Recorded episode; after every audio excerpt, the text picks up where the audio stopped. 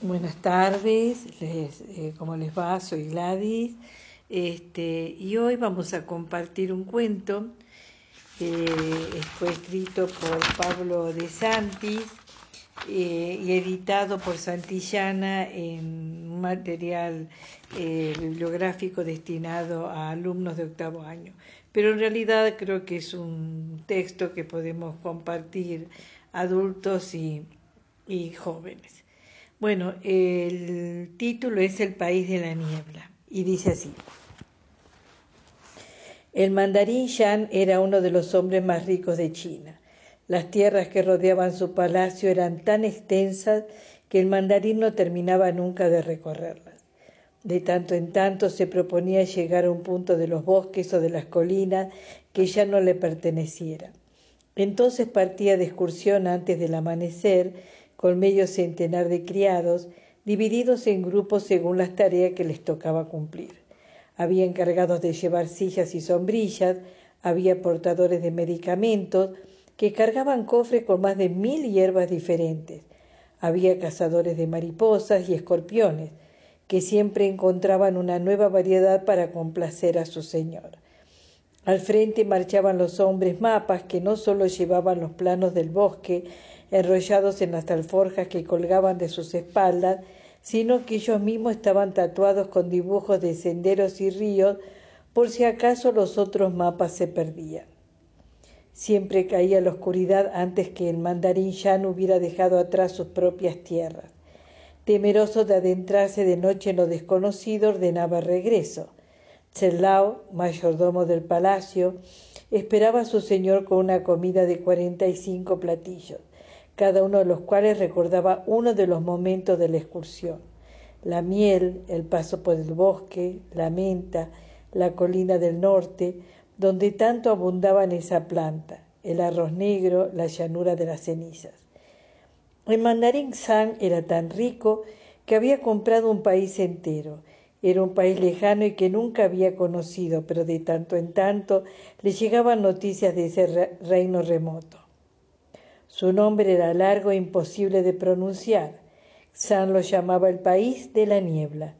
El encargado de traer esas noticias era Lucan, un hombre alto y todavía joven, cuya piel estaba llena de cicatrices como señal de sus largos viajes.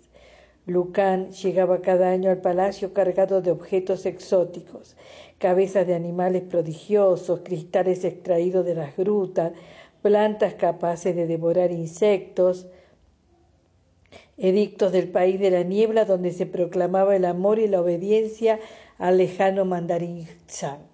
Xan observaba los objetos y escuchaba con felicidad las historias de Lucan. Las expediciones marítimas, los desfiles militares, las guerras constantes que siempre terminaban en triunfo, las danzas de las muchachas a la luz de la luna. Pero Tselao, mayordomo del palacio que antaño había trabajado para el mismísimo emperador, estaba celoso del visitante. A diario intentaba convencer a su sueño, a su señor, de que Lucán era un mentiroso, de que ese país no existía y de que el dinero que San enviaba iba a parar al bolsillo de Lucán o de sus cómplices. San lo interrumpía, no quería saber nada de eso, era como un niño con un juguete nuevo. Hubo un año en que Lucán llegó de noche, varios días antes de lo previsto. Como era tarde, fue directo a la habitación que le correspondía. A la mañana, los dos servidores que tenían la orden de llevarlo ante el mandarín lo encontraron muerto. Un escorpión quiso escapar del cuarto y uno de los criados lo aplastó con el pie.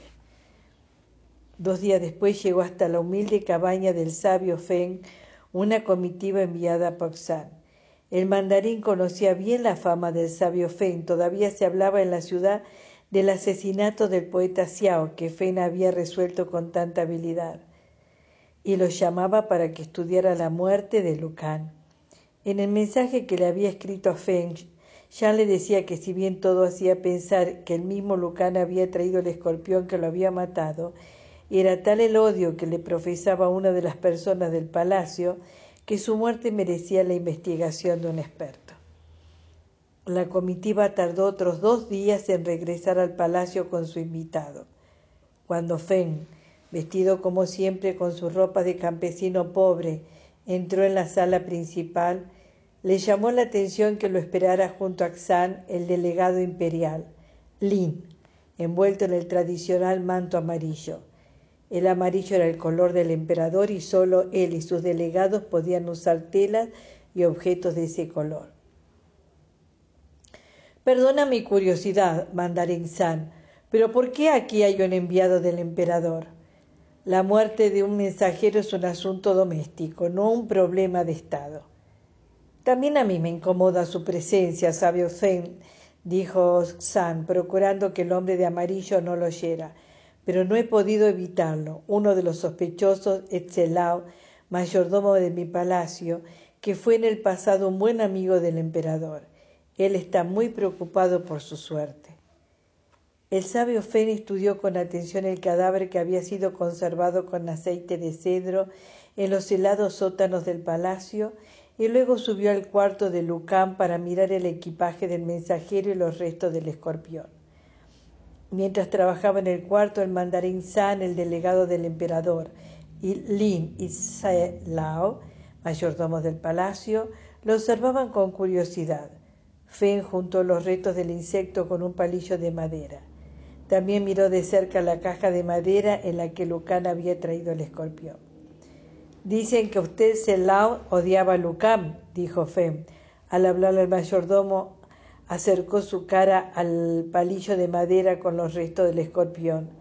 Selao, con el miedo dibujado en su cara, retrocedió dos pasos, como si aún muerto el insecto pudiera picarlo. Es cierto. No me gustaba Lucán, era un embustero Decía traer cosas de un país que no existía para poder sacarle dinero a mi señor. El escorpión es la prueba. ¿Por qué? Ese escorpión estaba vivo cuando los criados entraron en la habitación. Rara vez un escorpión de esa clase vive más de dos meses, y el viaje hasta el país de la niebla le llevaba mucho más tiempo, según decía el mismo Lucán. Por lo tanto, le debe haber sacado de los terrenos cercanos al río de las piedras amarillas a tres días de distancia de acá. Me han dicho que Lucán traía siempre regalos de ese reino para el mandarín San, pero yo no encontré nada entre sus cosas. El mayordomo respondió Siempre traía regalos para mi señor, pero eran cosas que compraban las mercaderes de las ciudades, en los mercados de las ciudades cercanas. Esta vez pensó que bastaba su palabra para engañar al mandarín. Trajo una carta donde el supuesto rey del país de la niebla prometía el envío de cuatro cofres de piedras preciosas sobre el lomo de un elefante. ¿Un qué? Fen nunca había oído esa palabra. Un elefante, sabio Fen, un animal que vive en la India, un gigante de piel gruesa y grandes orejas. ¿Grande como una cabra? ¿Como un caballo? Puede que más grande aún. Lucán prometió el elefante, pero solo trajo la carta y el escorpión, dijo el mayordomo. Pero yo no creo que Lucán haya traído el escorpión, dijo Fen. Como ustedes han visto, estudié con atención su equipaje y sus ropas. Las terribles lluvias que en esta época asolan el sur lo sorprendieron en terreno descubierto. Todo se mojó. Han pasado cuatro días y las cosas siguen húmedas todo menos esa caja de madera. Tiene además restos de té. Es una caja del palacio. En la base está el sello del mandarín San. Alguien liberó al escorpión mientras dormía y dejó la caja abierta como si el insecto hubiera escapado de allí. En mi pueblo eso está considerado como una muy poco amable bienvenida. El mandarín San dio una orden en voz alta y aparecieron dos miembros de la policía imperial. Se llevaron de inmediato al mayordomo. Serlao bajó la vista y se dejó arrastrar en silencio. El dueño del palacio hizo una reverencia. Gracias, sabio Feng. Estaba seguro que Serlao era culpable, porque siempre estuvo celoso de la atención que yo ponía en Lucán. Pero el mayordomo era alguien por quien el emperador sentía una gran simpatía y no podía hacerlo arrestar sin pruebas. También Lin, delegado del emperador, sonreía complacido. El sabio Feng ha aprobado con toda certeza la culpabilidad de Selao. El emperador, a quien represento, no se opondrá a que Selao sea ejecutado. Fen seguía sosteniendo en sus manos el palillo con el escorpión muerto. ¿No parece un ideograma?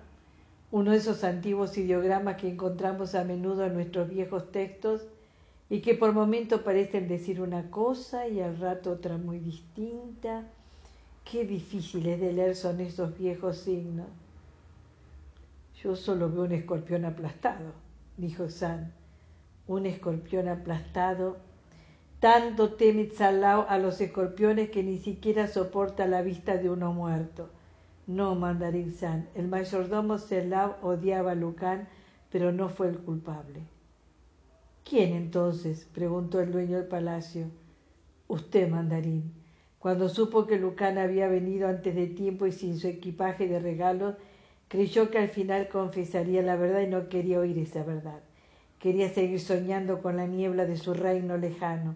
Entonces soltó uno de los escorpiones de su colección y acusó al mayordomo Celao. ¿Por qué iba a acusar, acusar a Celao? Hubiera dejado que todos creyeran que el mismo Lucán había traído el escorpión. Quería hacerlo encarcelar porque estaba seguro de que era un espía del emperador. Como decimos en mi pueblo, quiero atrapar dos peces con la misma red. El mandarín Shan sacó una daga de entre sus ropas y pareció estar a punto de apuñalar a Feng cuando una mirada del delegado Lin lo detuvo. Nadie se atreve a acusar a un mandarín, rució San. Verdad, nadie puede acusar a un mandarín porque no hay jueces que sostengan tal acusación, pero confía en la presencia del enviado imperial para poder abandonar el palacio sin daño. Confío en este enviado imperial. Mis guardias lo escoltarán hasta la salida, sabio Fen, dijo Lin. Haré que también Selao salga del palacio. Mi manto amarillo le servirá de protección. Tal como había dicho Fen, no había juez capaz de enfrentar el poder de un mandarín. Pero a partir de aquella tarde Xan perdió el favor del emperador. Sus riquezas y en la experta conducción del mayordomo Zelao se perdió en inversiones alocadas. No supo tomar ninguna precaución contra las inundaciones y las plagas. Abrumado por las deudas, el mandarín envió cartas suplicando perdón al emperador, pero ninguna fue contestada. Tres inviernos más tarde, el mandarín Shan agonizaba en el palacio cuyas habitaciones se llenaban de hojas secas y mariposas muertas. Una tarde oyó un ruido allá afuera como si alguien golpeara pesadamente el suelo y se asomó a la ventana. Vio con tristeza el jardín devastado, ahora cubierto de una espesa niebla que venía de los pantanos. Ya nadie encendía las linternas de piedra y había agua negra sin peces en los estanques. Estaba a punto de abandonarse y caer sobre la cama cuando descubrió el animal gigantesco, con sus cuatro cofres dorados sobre el lomo. El elefante emergió de la niebla, bramó como si anunciara su llegada y luego bajó la cabeza en señal de veneración o de cansancio. Muy bien, hemos terminado con este cuento de perfil oriental al estilo de los cuentos de las mil y una noches, ¿verdad? Bueno, será hasta la próxima.